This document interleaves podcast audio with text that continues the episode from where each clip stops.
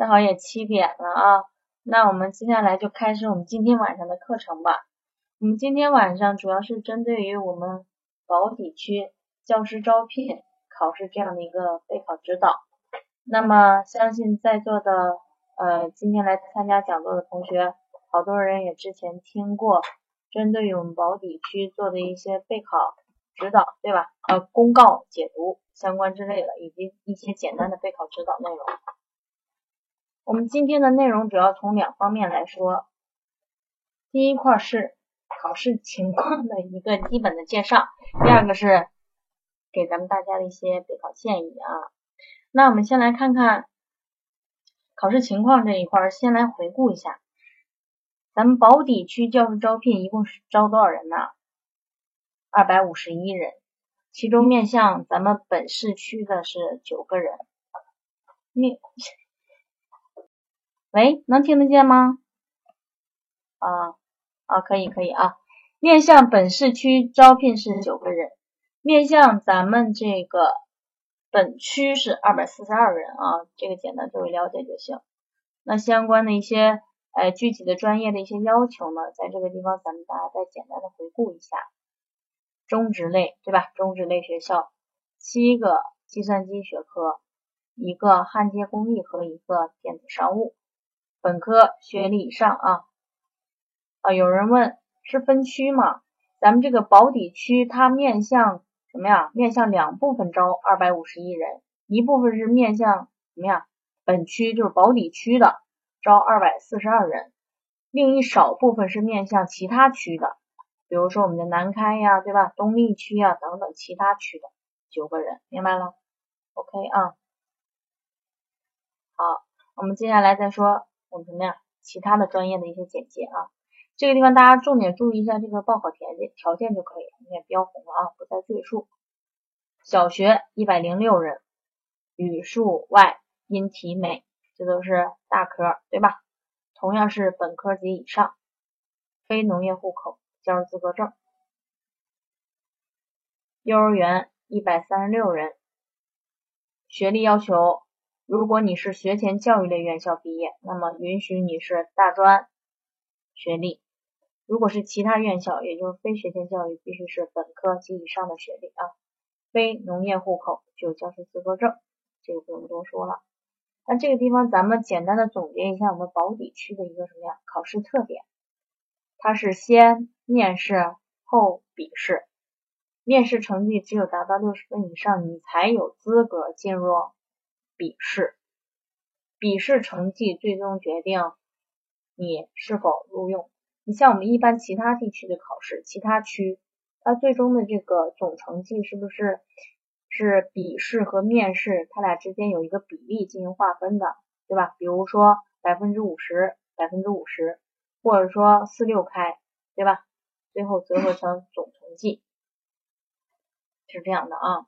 这是我们保底区的一个。考试特点啊，大家需要了解一下。也就是说，其实从这个第一个特点，我们就可以看出来什么呀？我们的面试的重要性，对吧？你想进入笔试，你想最后通关，你必须先把面试搞定。那我们就具体来看一看，对吧？看看在这个备考建议环节当中，我们会针对于面试以及笔试环节，分别给大家提供哪些应试技巧呢？先来简单的看一下我们面试的一些基本的情况介绍啊，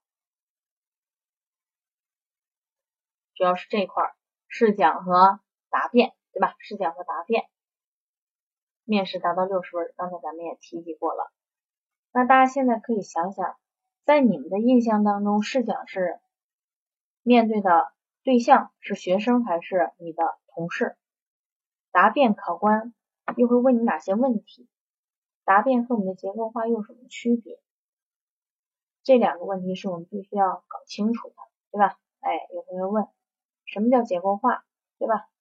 结构化和答辩是有区别的。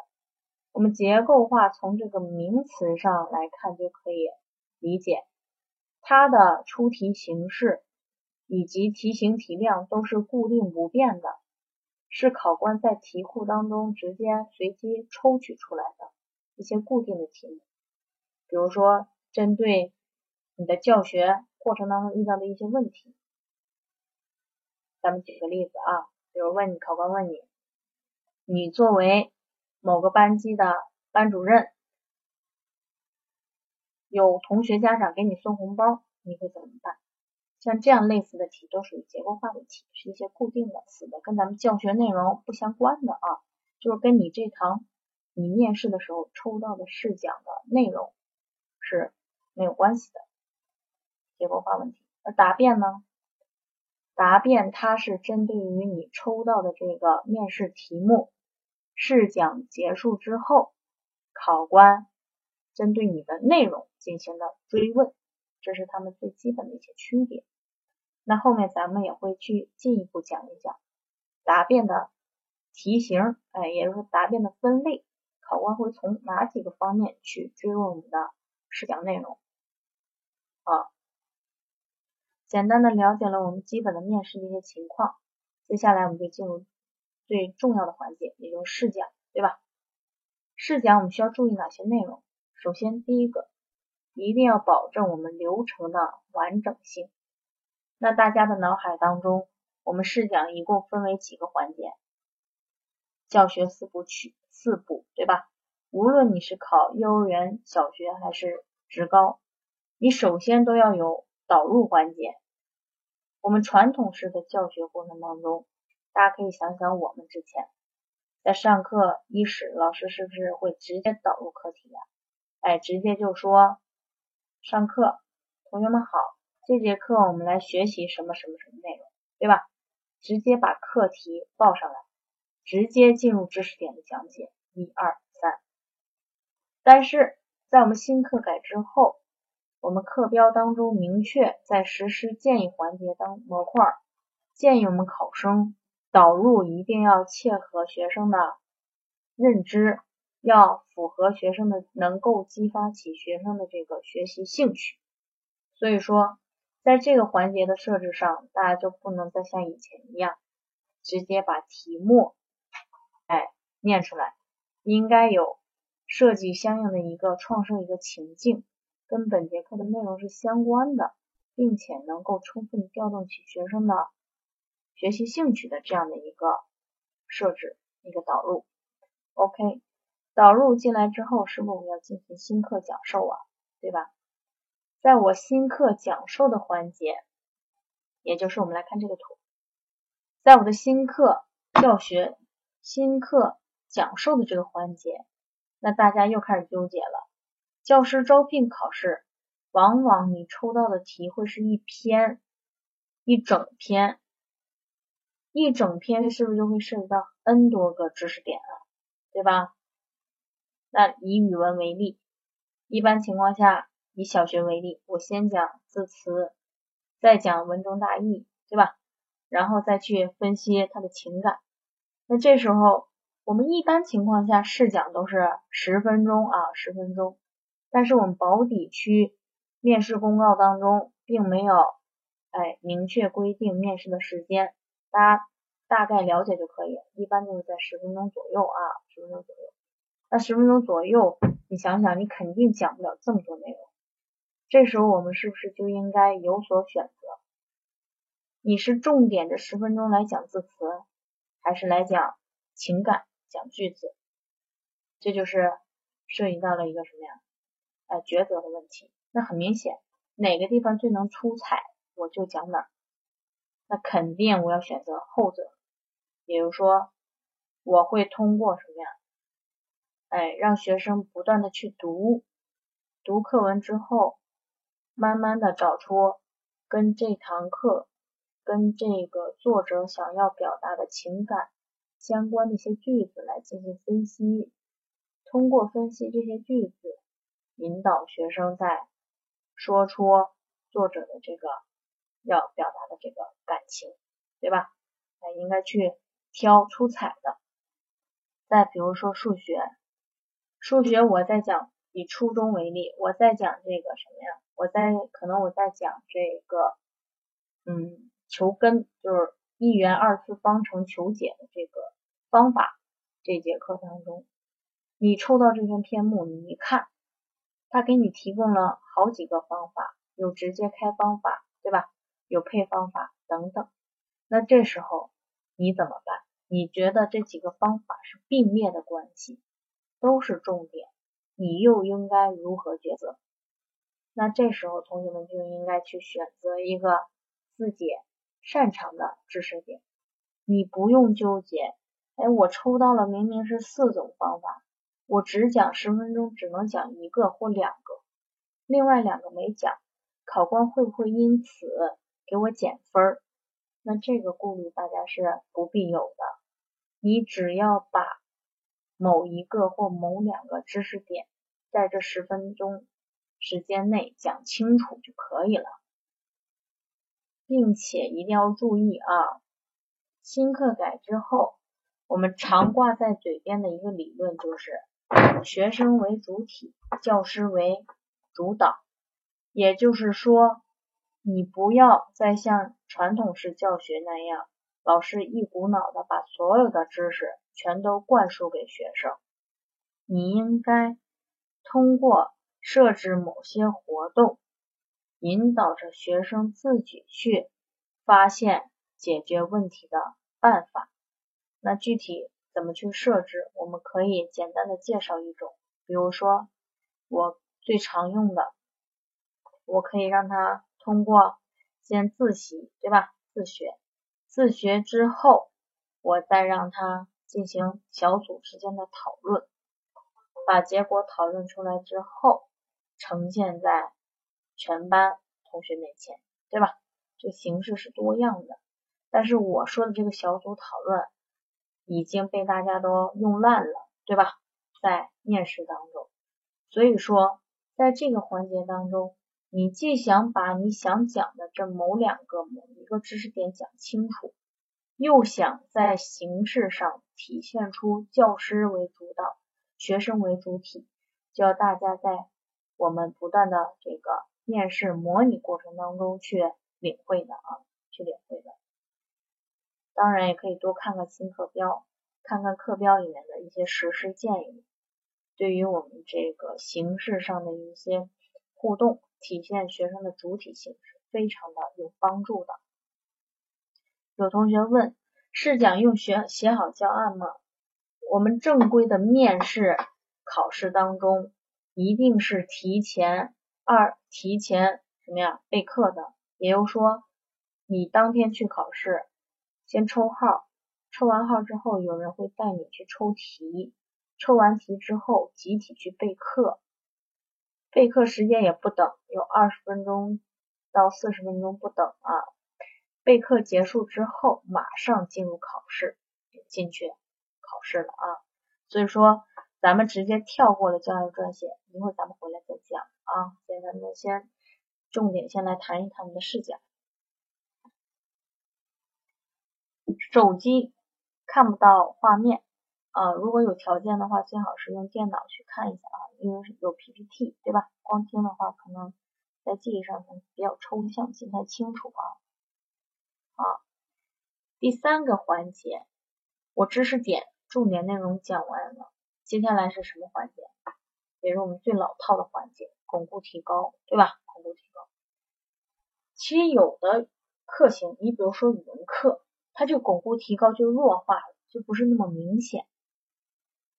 大家看什么时候我在语文课讲完之后，我再做个题去巩固一下，很少，对吧？那反而在数学课当中会常见。其实也就间接的告诉我们，这个巩固提高环节，你并不用那么死板的去硬把它塞到你的这个课当中，一定要根据你具体的是语文。还是数学具体的学科去判断、去设置，我是否应该加入巩固提高，明显的巩固提高。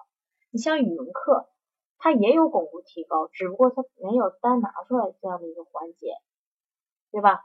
它比如说第一遍读课文，哎，他了解大意；第二遍再读，他可能就去找句子；第三遍再读的时候，可能就是上升到情感。其实，在整个这三遍读的过程当中，就是伴随着这个印象不断的加深、巩固的环节，对吧？它就没有明显的把巩固提高和新课教学区分开来。但是像数学就不一样，数学讲了一个知识点，对吧？明显的就会再去练一练，再去找个题，其他的哎相同的类型的题去做一做。这个数学课巩固提高环节就很明显，它就没有和我们这新课教学环节，也就是新知识讲述的环节糅合到一起。大家只要有这种意识就可以了啊。这四个环节我都要有，对吧？但是我不一定说明显的要把它们割裂开来，完全可以揉到一起啊，揉到一起一起，尤其是后面中间的这两个环节。最后一个就是我们的小结作业环节。那传统式的作业留作业的方式，大家最喜欢的啊，回家做多少页哪道题，对吧？这也是新课改之后会被考官 pass 掉的一种作业方式。那什么样的留作业的形式更受考官的青睐？这个也需要大家在不断的模拟当中去。以我们新课标为指导依据进行创设的这样一个环节，对吧？咱们举一个例子啊，举一个例子，比如说我的音乐课，我这节课是学唱课，对吧？那留作业，大家一般会留什么作业？回家唱给爸爸妈妈听，对吧？哎，谁都能想到，这可能更适合于小学生啊，初中生能用的比较少一点。那我要想在这个作业环节创新，我应该怎么办？你完全是可以让学生去创编呀，对吧？因为音乐课我们这个课标当中就明确指出音乐的实践性，音乐它的学音乐的目的是为了培养学生的什么呀？审美，对吧？培养他这种对这个大自然啊等等这这样的一种审美的这样一种能力，对吧？陶冶情操。那这时候我完全可以让他什么呀？根据我们今天学的这首歌，自己回去创编一段舞蹈，对吧？哎，我创编一个什么呀？创编一个几个人一起创编一台话剧，等等，都是可以的。那这样的内容是不是就很新颖了？对吧？我们十分钟啊，大家认为是如果是十分钟啊，公告当中没指出。但大多数好多地区试讲都是十分钟啊，十分钟到底能不能讲完呢？完全可以讲完，对吧？并且我们在平时的练习当中，一般都会要求考生，要求我们的学员在八分钟左右就结束你的试讲。为什么？因为往往你讲到第九分钟的时候差一分钟，计时员会提示你。还差一分钟，这时候你的情绪就会受到波动，对吧？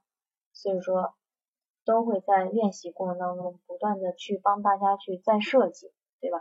去更改流程，这样做到在八分钟到九分钟完美的结束你的试讲，这是很容易的啊，非常容易。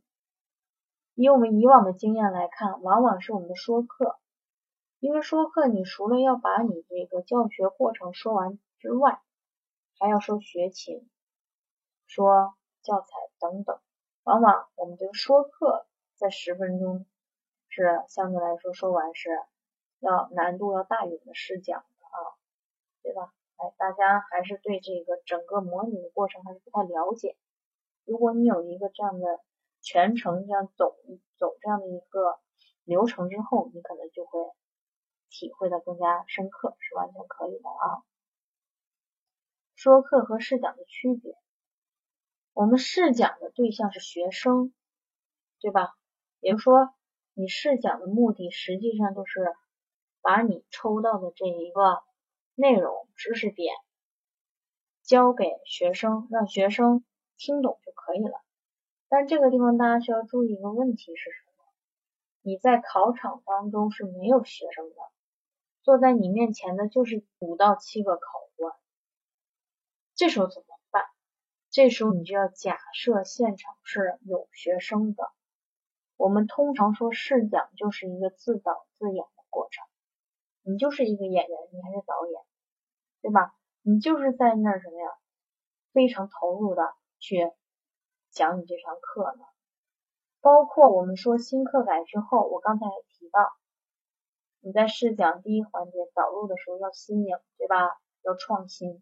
那比如说我让学生去看一段视频，那这时候在现场是根本没有的，任何东西都是，对吧？你可能像音乐课、美术课可能会给你提供一些教具，但像我们这个其他，对吧？化学课、实验课也可能会有这个教具，但像语文课一般都没有教具。那这时候 PPT 即使有，但是没数也没怎么样，也没打开，也没放下来。那这时候怎么办？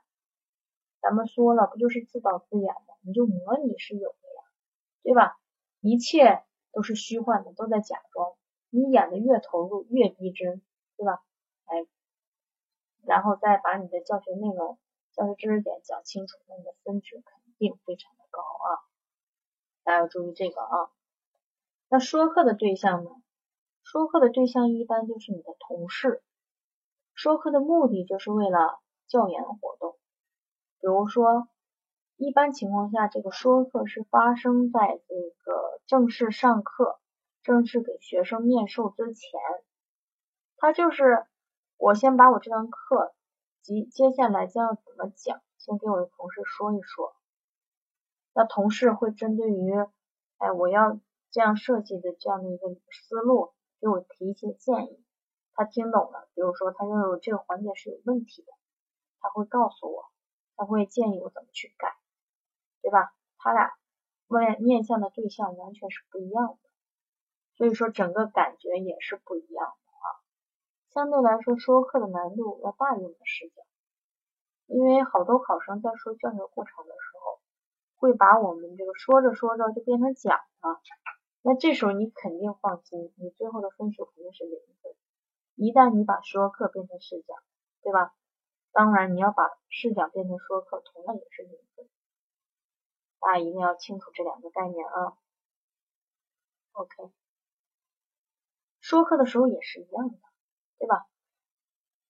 比如你说课的时候，你就先想，先想，你也不要着急去写说课稿，你先想，这节课如果让我去讲，我会怎么去讲？讲哪几个知识点或哪一个、哪两个知识点？OK，整体的这四部曲都全了以后，我再把它转化成说课稿，也就是说，我再把它说出来，再把它说出来。但一定要注意，不能变成试讲的口吻就 OK 了啊。说课也是一样的，你你的目的就是把你的教学，除了这个，咱们侧重点先说教学流程啊，什么学情之类的先不谈，你就说在你说教学过程这个环节当中，你就把你想说的这几个知识点说清楚就可以了。没必要像咱们举那个例子，四个知识点全说，贪多嚼不烂，你一个都说不清楚。那考官是你的同事，你说完之后，他根本不知道你要怎么讲，根本没没法给你提建议，说明你的说课就是失败的，对吧？知识点多你就挑啊，对吧？挑一个或两个，把它说清楚，一定要做注意说清楚啊，不在于多，而在于精。也不是大概，也不是说，也不是大概啊。有同学问，试讲的过程当中有问答这样的环节，很简单啊，同样是可以做的。咱们说的是一个模拟的过程，比如说我抛出去一个问题，抛出去之后，我想让学生回答，我这时候会怎么说呀？好，同学们，现在老师有这样的一个问题。好，请同学们简单的思考一下。思考结束之后，对吧？你简单的停顿一会儿。那这时候该找学生回答了吧？那这时候怎么办呢？你正常的就跟我们在课堂当中是一样的，你就说什么呀？好，这位同学，你来回答一下。啊，这位同学说了什么什么，就完全自己去又当老师又当学生这样的一个角色之间的一个转变啊。那可能你没有接触过，没有练习过，没有模拟过，相对来说，你你可能这个感觉还是比较模糊啊，比较模糊。好，保底区我们是考这个试讲啊，试讲和答辩等内容等内容啊。这是因为我们讲到试讲啊，有同学问说课的内容，所以对比一下啊。OK，对，学生回答是自己回答，完全是自导自演这样的一个过程。这是我们教学四部曲，教学四部曲。其实大家不要看它非常简单，其中的学问非常多啊。大家一定要注意一个问题，有的同学想，我要把这堂课讲的五花八门，对吧？任何知知识点我都要提问，因为课标当中明确告诉我们一定要互动啊，对吧？一定要体现出来学生的主体性啊。那我常用的互动方式，能想到的可能就是提问，对吧？大家注意，提问你抛出去的问题一定是有效的问题，不要问什么对不对呀，是不是啊，对吧？这都是无效的，没有意义。问题的出现一定是经过教师精心设置的，每一个问题都是。层层递进的这样的一个关系，我第一个问题先引出来一个层面，好，进入第二个深深层次进行第二个层面的时候，我再把这个问题的梯度上升一个台阶，层层递进这样的一个层这样的一个关系啊，大家不要呃默认的认为，哎问任何一个问题都是互动，这种认识是有误区的啊，有误区的。这是我们这个提问啊，那提问之后是不是学生会给我们一个反馈呀？对吗？那这时候就涉及到老师的评价了。大家可以看，哎，有同学有问，要进行评价吗？一定是要进行评价的。为什么这么说？评价是非常有意义的。大家都可能，如果你是师范类，你可能接触过这个心理学，对吧？教学心理学。我们现在这个科目当中，就曾经有一个人做了这样的一个实验，什么实验啊？有一根蜡烛，对吧？两根点燃的蜡烛，其中一根蜡烛呢，一个人拿着一根木棒，自己亲手拿这个木棒放到这个蜡烛上去烧。大家想，这个人会在这个木棒燃烧没有燃尽的这个整个过程当中。这个人会把手缩回去吗？不会，对吧？好，这是第一个人。那第二个人呢？他直接把手，他没有拿木棒，直接把手放到这个蜡烛上去烧。这时候他是不是马上就会把手缩回来呀？对吧？其实这个就告诉我们一个什么问题啊？经验，对吧？他烧完之后他就有经验了呀，他下次再也不敢把手放进火上。直接去烧了吧。也就是说，经验是在什么的过程当中总结出来的？在实践当中总结出来的。那么我们这个挪到课堂当中也是一样的。你如果学生回答了，你不明确的给告诉他有哪问答案是对的，还是哪些地方存在瑕疵的，需要改进的方向是错误的。你不明确的给他指出，他永远都不知道自己是错的，一条道走到黑，对吧？永远形不成经验，所以评价也非常重要。那经常我们常用的评价就是什么呀？某一个同学回答完问题之后，老师就会说：“好，很好，非常好，是不是？对吧？”这些评价也都是没有意义的。丝毫意义没有。大家记住，评价一定要具有指向性，不是为了评而评。你评的目的是让学生知道自己的这个回答，对吧？是什么呀？方向对没对？如果有偏差，我应该怎么去改？这样的一个作用，这样的一个作用。所以这些。也都是我们课标当中，对吧？在我们这个评价这一块有专门罗列出来的一个模块篇幅进行了讲解。有同学问什么呀？保底中专计算机考什么，对吧？我们考什么呀？先考面试，再考笔试，对吧？笔试先别着急，对吧？咱们先把面试做完，再进入笔试环节。这是整个四个流程，清楚了吧？对吧？OK 啊，OK。好，接下来试讲结束之后，是不是就进入我们的答辩环节了？我们刚才也简单的介绍了结结构化和答辩的区别。答辩是不是针对于我刚才试讲的内容进行的一个追问呢？那大家想想，考官为什么要追问？百分之九十都是因为你刚才试讲的过程当中，你这十分钟，对吧？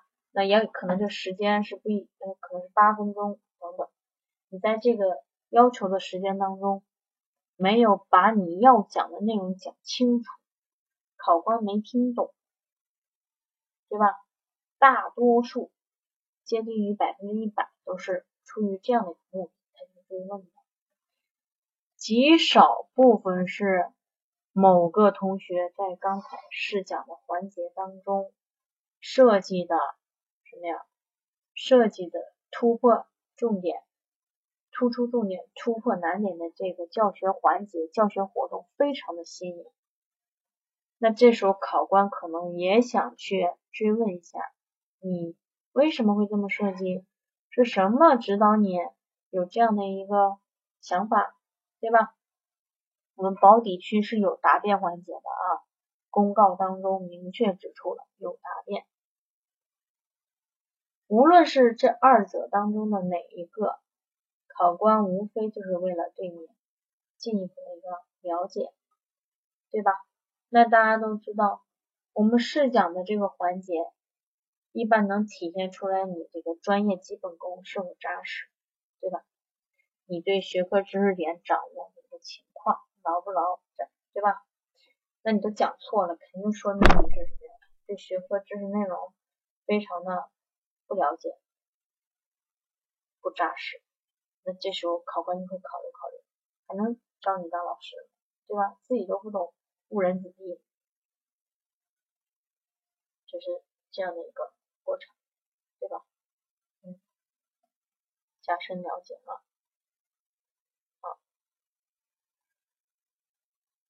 接下来我们进一步来看看答辩到底他都会问什么，从哪几个方向来提问呢？从我们这个五个环节、五个方面进行入手切入。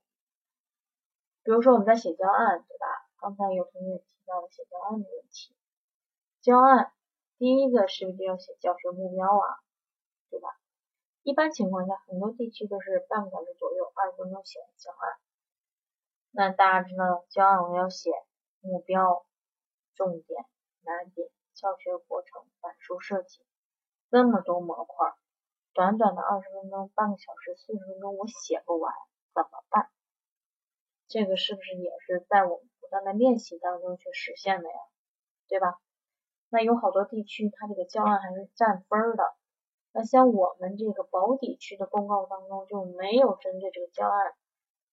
进行说明，那么可以简单的什么呀？预测它可能不会占分，但是大家也不要侥幸，对吧？不要侥幸。好，你在教案当中写了教学目标、教学重难点，对吧？好，那考官他可能你一进去的时候，他把教案要到他自己的手里，你开始讲课，你讲完了，但是考官听完了之后，发现你讲的。跟你这个教案上写的目标是不一样的，对吧？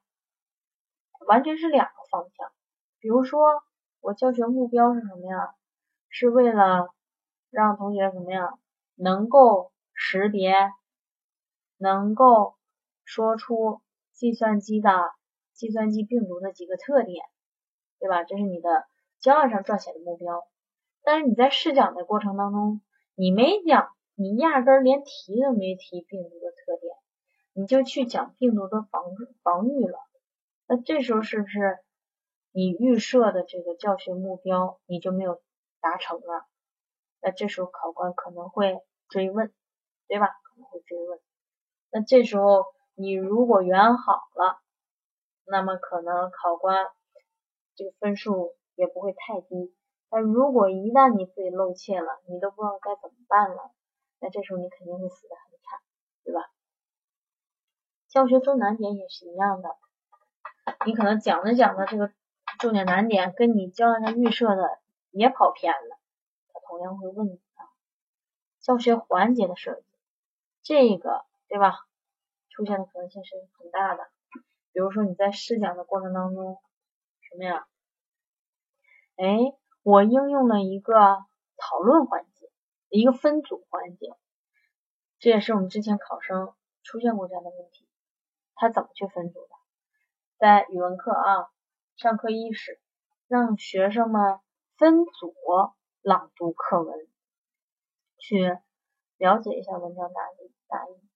大家说，我这个上课伊始读课文是没问题的，对吧？但是我让同学们分组去读课文，这个地方是不是就有点为了形式而形式的嫌疑了？他有意识知道要互动。但是怎么互动呢？哎，他也知道要分组讨论，分小组进行，但是他就生硬的把这个搬到了阅读这个环节，显然是非常的生硬，对吧？不符合常理，是没有意义的。包括其他的一些环节的设置，比如你的巩固，对吧？作业，哎，你可能是很新颖，当然多数都是因为你自己设置的是有问题，他就会去问，对吧？就会去提问。预设和生成这个地方，大家可能看的比较模糊，因为我们之前说试讲就是自导自演，对吧？你是不是要预设学生的答案呀？学生的答案没有学生，答案都是你给出来的，你想说什么就是什么。那这时候你可能预设的学生的答案，多数是因为你不符合这个你所教授这个年龄段学生的一个特点，对吧？比如说。你现在试讲面向的对象是高中生，那高中生你抛出去一个问题，你问他什么呀？你可能问他，问他我们这个以这个美术课为例，对吧？啊，让他去评价一下我们这个兵马俑这个雕塑，对吧？去评价，去说一说，发表下自己的见解。好，你请某个同学来回答的时候，你让他坐下，这时候你复述学生答案，你就会说什么呀？哦，这个同学说，对吧？哎，这个兵马俑怎么样？他这个穿的什么衣服，戴的什么头饰，对吧？长什么样？好看不好看？那这时候你预设这个答案就太肤浅了，因为你面向的这个学生对象是不是高中生？那这时候你就应该从专业的角度去预设了，比如说他的什么呀？造型，他的表现，对吧？哎，他的材料等等，从这些呃我们美术当中鉴赏那些几个常用的这几个角度进行切入，对吧？预设和生成，知识性错误这就是硬伤。明明是 A，你讲成 B，那这时候对吧？考官肯定会提问你。大家放心，下面坐的考官五到七人，肯定是有本学科的一线。教学经验丰富的老师，一听就听出来，对吧？一般情况下，正规的面试当中一定是要备课的，对吧？也就写教案，在写教案的这个屋里也是有监考老师的，不允许你参考任何资料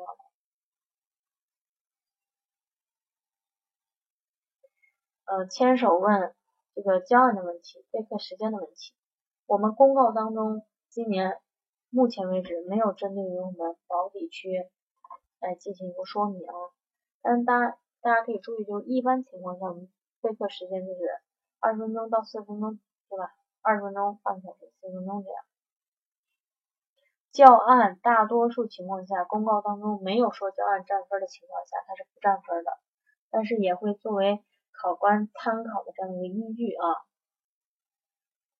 留下什么也是不同地区有不一样的要求，有的地区你走的时候他可能会什么呀？不让你留下教案，对吧？这样有的地方连教案都不让你留。算不算成绩的问题，我们刚才也说了，对吧？不再赘述啊。人多不是问题，因为我们面试一般都在教室，在学校。那好几个学校，或者是同一个学校，我教室很多，可以设多个考点同时进行，对吧？同时进行的哈。既然留下就是有目的的，对吧？有目的的啊，所以大家一定要不要轻视了教案的撰写，对吧？一定要注意啊。幼儿的也是一样的，幼儿的考的重点是考五大技能，对吧？弹唱跳说话等等五大技能，你就记住，你幼儿的授课的过程当中，流程也是这四部曲一模一样的啊，每个环节都要有。但这时候你在活动的设置上就要切合学生的特点，他好玩好动啊，注意力不集中啊，这时候你就要想办法把你这堂课上的活泼生动。才能把学生的注意力抓住，那就 OK 了啊，是一样的啊，没什么区别，没什么区别。比如说幼儿的，我抽了一篇什么呀，游戏课，对吧？弹唱课，那你就想我怎么带领学生把我这游戏教会了他，哎，教会的同时还能让他在这个过程当中很享受，对吧？哎，不溜号，能够积极参与，是一样的啊。不写是不可以的。如果给你备课时间，你必须写。你按照模板背，任何一个人都可以按照模板背，对吧？套模板，最终的结果大家可想而知，千篇一律。好，刚才我们说了答辩的这几个方向，对吧？这五个方向，咱们可以把那五个方向具体去给它划分成两类，一类是软性错误。另一类是硬性失误，最后一类是新颖创意。软性失误就是咱们前面说的这些，前面的四个啊，一二三四都属于软性错误，不是致命，对吧？可能是因为我紧张等等。硬性错误就是最后一个，知识性错误，硬伤谁也救不了。那最后极少部分的就新颖创意，设计特别好，特别新颖，那之后考官可能就会什么样？哎，去特别的去提问一下等等。啊，那具体这三种不同的划分出这种类型，它答题思路又是什么呢？对吧？大家可以自己想一想啊，想一想。你所谓的模板，其实就是一教学目标，二重点难点，对吧？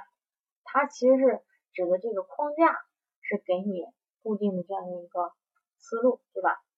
那具体里面的内容，大家是不是要根据自己？所选择的这个抽到这个课题内容去进行再设计，设计的时候一定要注意要新颖，要符合新课改的理念，体现出学生自主性就行了。因为我们公告当中是不是说了什么呀？同内容、同问题、试讲、答辩等的，所以我们就预测它有可能也会出现结构化的问题。那这个地方呢，大家可以来看一看啊。结构化为什么要问结构化？咱们也说了，就是一些死的一些问题，对吧？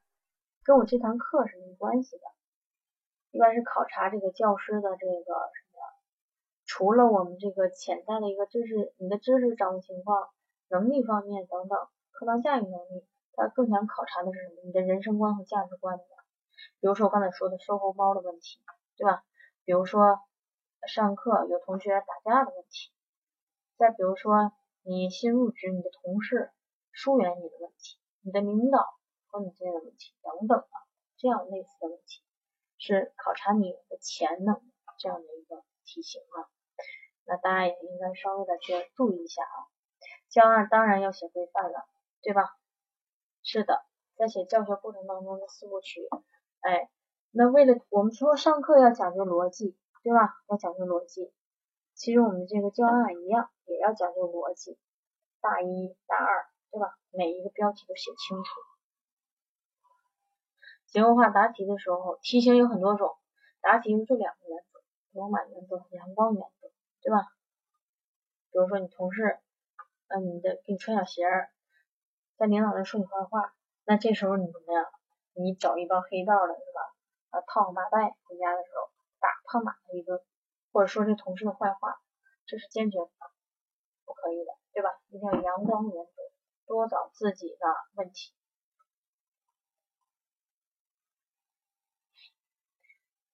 多数情况下，教案会收上去，对吧？会收上去，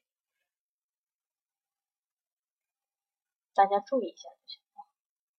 好，那面试内容说了这么多，大家是不是感觉，嗯，整个这个流程需要注意的还是非常多呀，对吧？非常多啊。那我们在后续的这个面试解读这块儿，也会具体展开去稍微展开一些，给大家再。呃深层次的介绍一下。好，我们接下来再看看我们的笔试环节，按学科统一考试。那你想想，我报小学数学，对吧？中学数学，初中的、高中的统一考试，那肯定是以什么呀？高学段的知识点为主，对吧？哎，为主。那它一般都是什么呀？考什么？咱们考的是学科专业知识，这是中小学啊，中小学。一会儿咱们再说幼儿园啊，因为什么呀？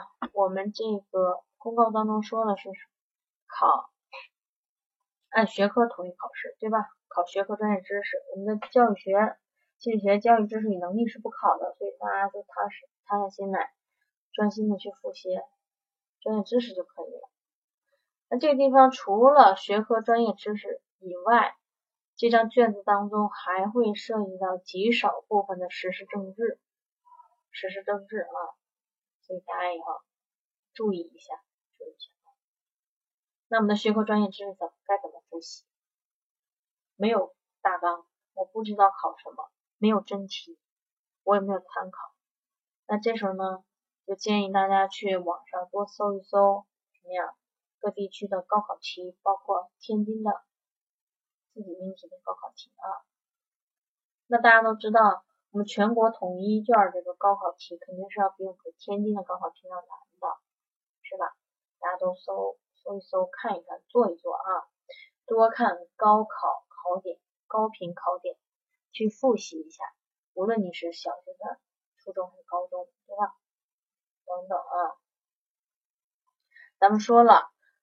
无论你是小学、初中和高中，都是考同一张卷子，同一张卷子，内容就是高考题，听清楚了吗？所以多做高考题去总结高频考点。计算机专业考什么啊？对，因为我们这个高考不涉计算机，不涉及到高考，这时候大家就要去看一些会考题，对吧？计算机是不是要会考啊，在高中的时候。这时候你就要多去看一看会考题，计算机啊，以及一些什么呀，哎，证件类的考试，比如说软件工程师、网络工程师等等，这样相关类考试的一些高频考点，对吧？高频考点啊，体育专业也是什么呀？一样的，大家这时候可以去什么呀？搜一些跟体育相关的一些期末考试的一些题。因为可能也不会涉及到高考，那这时候怎么办？也不会考，对吧？那这时候就建议你去多搜集一些，嗯，比如说这个期末考，对吧？比如期末考的时候，一般都是考百米，对吧？实践性，那这时候它可能转化成笔试题，它就会考你一些，比如说我百米百米跑的时候，对吧？我投篮的时候有哪些注意事项、技巧，对吧？我打五步拳的时候你要注意什么？等等啊，还是要对专业知识，对吧？去了解一下啊。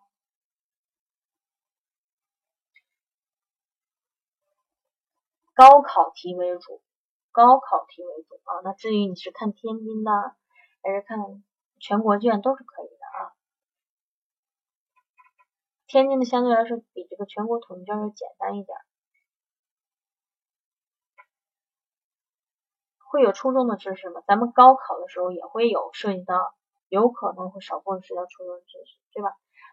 这时候因为这个考试时间也比较紧，那你复习你要初中的时候也看，小学、初中也看，高中也看，你根本没时间。那最便捷、最有效率的方法就是直接从高考题切入，会考题切入，期末考试题切入，对吧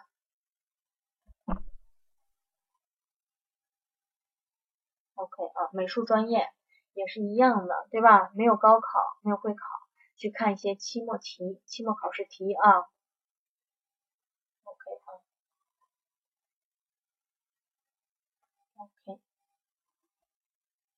教学最后一道题到底是？考教学设计还是完全同高考题，对吧？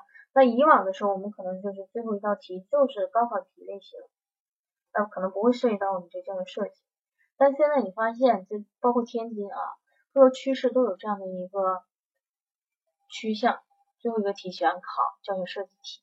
那比如说，嗯，什么呀？今天，今天我们这个天津一中刚刚笔试结束，那最后一道大题。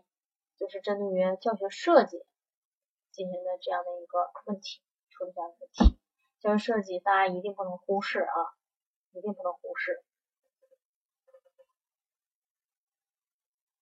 OK，那么实施政策怎么复习？大家只要关注一下最近，对吧？国内发生的一些新闻热点事件就可以，对吧？比如说近期你这个台湾，对吧？飞机失事这样的一个新闻，但是大家一定要去多关注一些啊，毕竟是可以看一些什么呀？早上起来，那如果说你现在有时间，寒暑假放假了，对吧？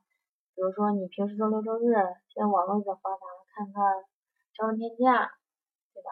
看看新闻半小时等等啊，都可以。教学设计不一定是。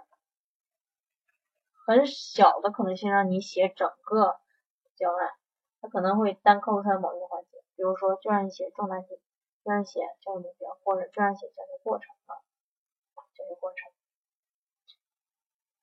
这是我们中小学，知道怎么复习了，知道考什么了，对吧？大家就开始做去做了。那我们再来看看幼儿啊，幼儿园，同样幼儿园也是考专业学科专业知识。跟幼儿相关的专业知识，叫学前教育专业知识。那这个地方我给大家罗列出来四部分，对吧？法律法规、教育学、心理学、教师职业道德规范。其实除了这四个模块、四个大方向之外，是不是还有其他的内容？比如说这个班主任，对吧？一些这个工作规程等等相关的一些内容，可能都会有所涉及。那么大家也。自己去有侧重点的去复习一下就可以，对吧？复习。那幼儿这块可能平时，那这时候也不是高考，也不是这时候怎么办啊？那你就可以去搜一搜，呃，搜一搜天津各个区县，对吧？或者是其他地区。一般我们在教育招聘，因为它有的地方会考这个，嗯，学前教育专业知识，对吧？你去搜一搜，哎，这样的一些试卷。去看一看高频考点，然后有针对性的进行一个复习啊，进行复习。包括咱们刚才说中小学也是一样的，你像体育对吧？美术你不涉及到高考，不是要会考，那这时候你除了可以参考我刚才说的那种方法之外，期末考试试卷对吧？你还可以去看一看其他地区考试的一些真题，去搜一搜，做一做模拟题，去总结一下高频考点，对吧？有同学问，计算机保底中专的也是看高中会考题吗？哎，一般情况下都是的啊。当然也建议你去看一看，搜一搜其他地区的教师招聘学科专业知识的真题试卷去做一做。一般八九不离十，对吧？哎，大概的整体的这个出题方向都是不会变的啊，都是这些。这就是我们。针对于笔试的一个备考的流程、备考的策略、方法和技巧，那相信什么呀？通过这样的一个梳理，大家对自己接下来他要怎么去复习，应该也有了一个大概的一个思路了。那马上也过年了，对吧？马上过年，我们这三月多就开始面试了，是吧？就开始面试了，四号打印准考证。九号出成绩，也就是五六七八这几天，对吧？那大家一定要开始着手复习了。那面试结束肯定马上就有笔试，时间很短。那你过年你再今天去个亲戚家，是吧？明天找个同学，你再不好好复习，那肯定没戏，是吧？不要掉以轻心啊！一定要注意，不要忽略面面试的重要性。当然，笔试一定要好好复习，因为它直接决定你最后的一个成败啊。中小学教师招聘真题试卷，那么你可以自己到网上去搜一搜，并不是所有的地区它这个真题都会在网络上公开的。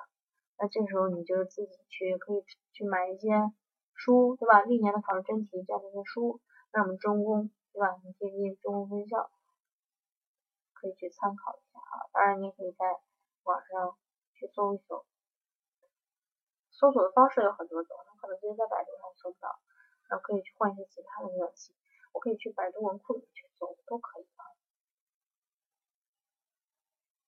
保底区的候考时间，这个公告当中没有明确指出。那么根据其他地区以往的一个经验来判断，一般都是后后考试。你指的是后考是吗？还是备考试啊？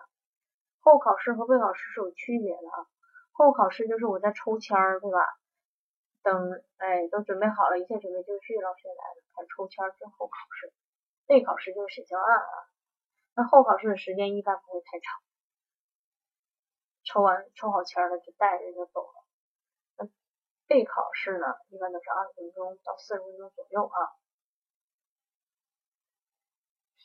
很短也最起码也得二十分钟左右，对吧？正规类的考试啊，面试。OK，具体我们这个笔试的这个时间安排、时间和地点，在公告当中也说的，会另行通知，一般情况下都是在准考证当中去告诉大家。那大家去认真观察一下这个我们网站上准考证什么时候可以打印，去关注一下就行了。那大家想想，高考一般时间是多长时间，对吧？小学英语考试内容到 CET 了？啊，四级了，对吗？不会有那么难，难度不会那么大，但是也不去什么呀，也不排除它可能会涉及到一部分四级这样的一个考试内容啊。OK，面试内容是小学还是中学？那面试这一块，他说的是什么呀？大家再回过来看看啊，同内容、同学科、同内容试讲。那我们这个地方可能是，那不可能你是报幼儿园的，对吧？给你一篇小学的课文，那小学和这个幼儿园肯定是有所区分的。那么也可以预测，这个小学面试抽到的题目，可能和中学。面试抽到题目可能会有些不一样啊，篇目不一样。但是你报考同一个学段都是小学，你抽到的篇目肯定是一篇。小学英语有没有教学设计和作文的问题？具体去参照你的高考题型。那么教学设计，以往的一个经验判断来看，包括现在的一个出题趋势，可以看看。天天中的曲线，教学设计也是比重占的越来越大，对吧？也是在各种考试当中也都会出现。这教学设计往往占的分值特别大。你如果想最后取得高分，你这教育设计完全是可以帮你起到拉分的这样一个作用。报考小学数学，你是说面试吗？对吧？教招。一般以我们的经验来说，它会以高学段为主，它不可能去考你一年级、二年级这样的知识，对吧？那可能是三到六年级考试的可能性要大一点，但是也不排除啊，不排除。具体，你问的是笔试时间吗？笔试时间具体去参照一下什么呀？啊，你的高考时间，对吧？高考时间，一般情况下两个小时左右，对吧？两个小时。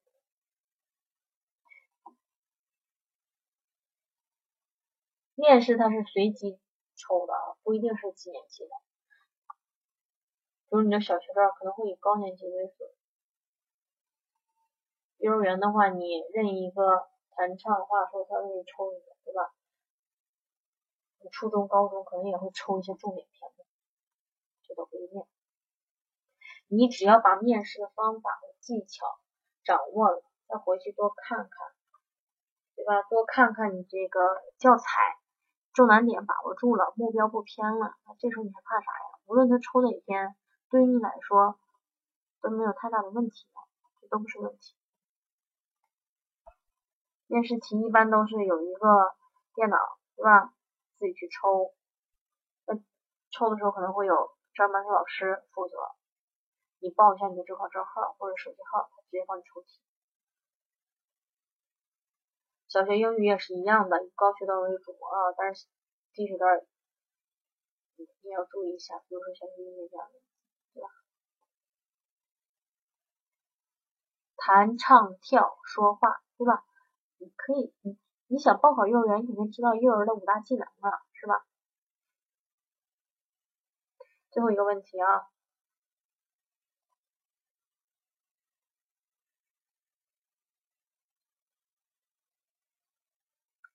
抽取课本的时候写那些几年级单元几课，对吧？像我们说课的时候，一般他会明确告诉你。但像我们这个呃面试的话，你抽到这个题，如果说他给你的是课本的话，那肯定你自己能翻看。如果是复印件的话，他单独给你复印某一课的话，可能只告诉你某一课，对吧？某一课。其实你可以判别，你就如果你就怕你到底是什么呀？比如说你是小学，你到底是小学低年段还是高年级段呀？对吧？无所谓，小学生的特点都是以具体形象思维为主，对吧？越生动越有趣越好。有可能是一本书，也有可能是文献啊。时政日近半个月的，对吧？当然你也可以自己拓展。OK 啊，这就是整个针对于我们。保底区备考指导，就是针对我们面试的和笔试考什么，怎么去备考，给大家做了一个简单的一个分析。那么希望大家回去以后也能够认真的整理一下，有针对性的进行备考。那么同时也可以继续关注我们接下来的一些的讲座。好，那今天晚上我们这个公开课就到这里，接下来时间。让我们有请我们的张老师。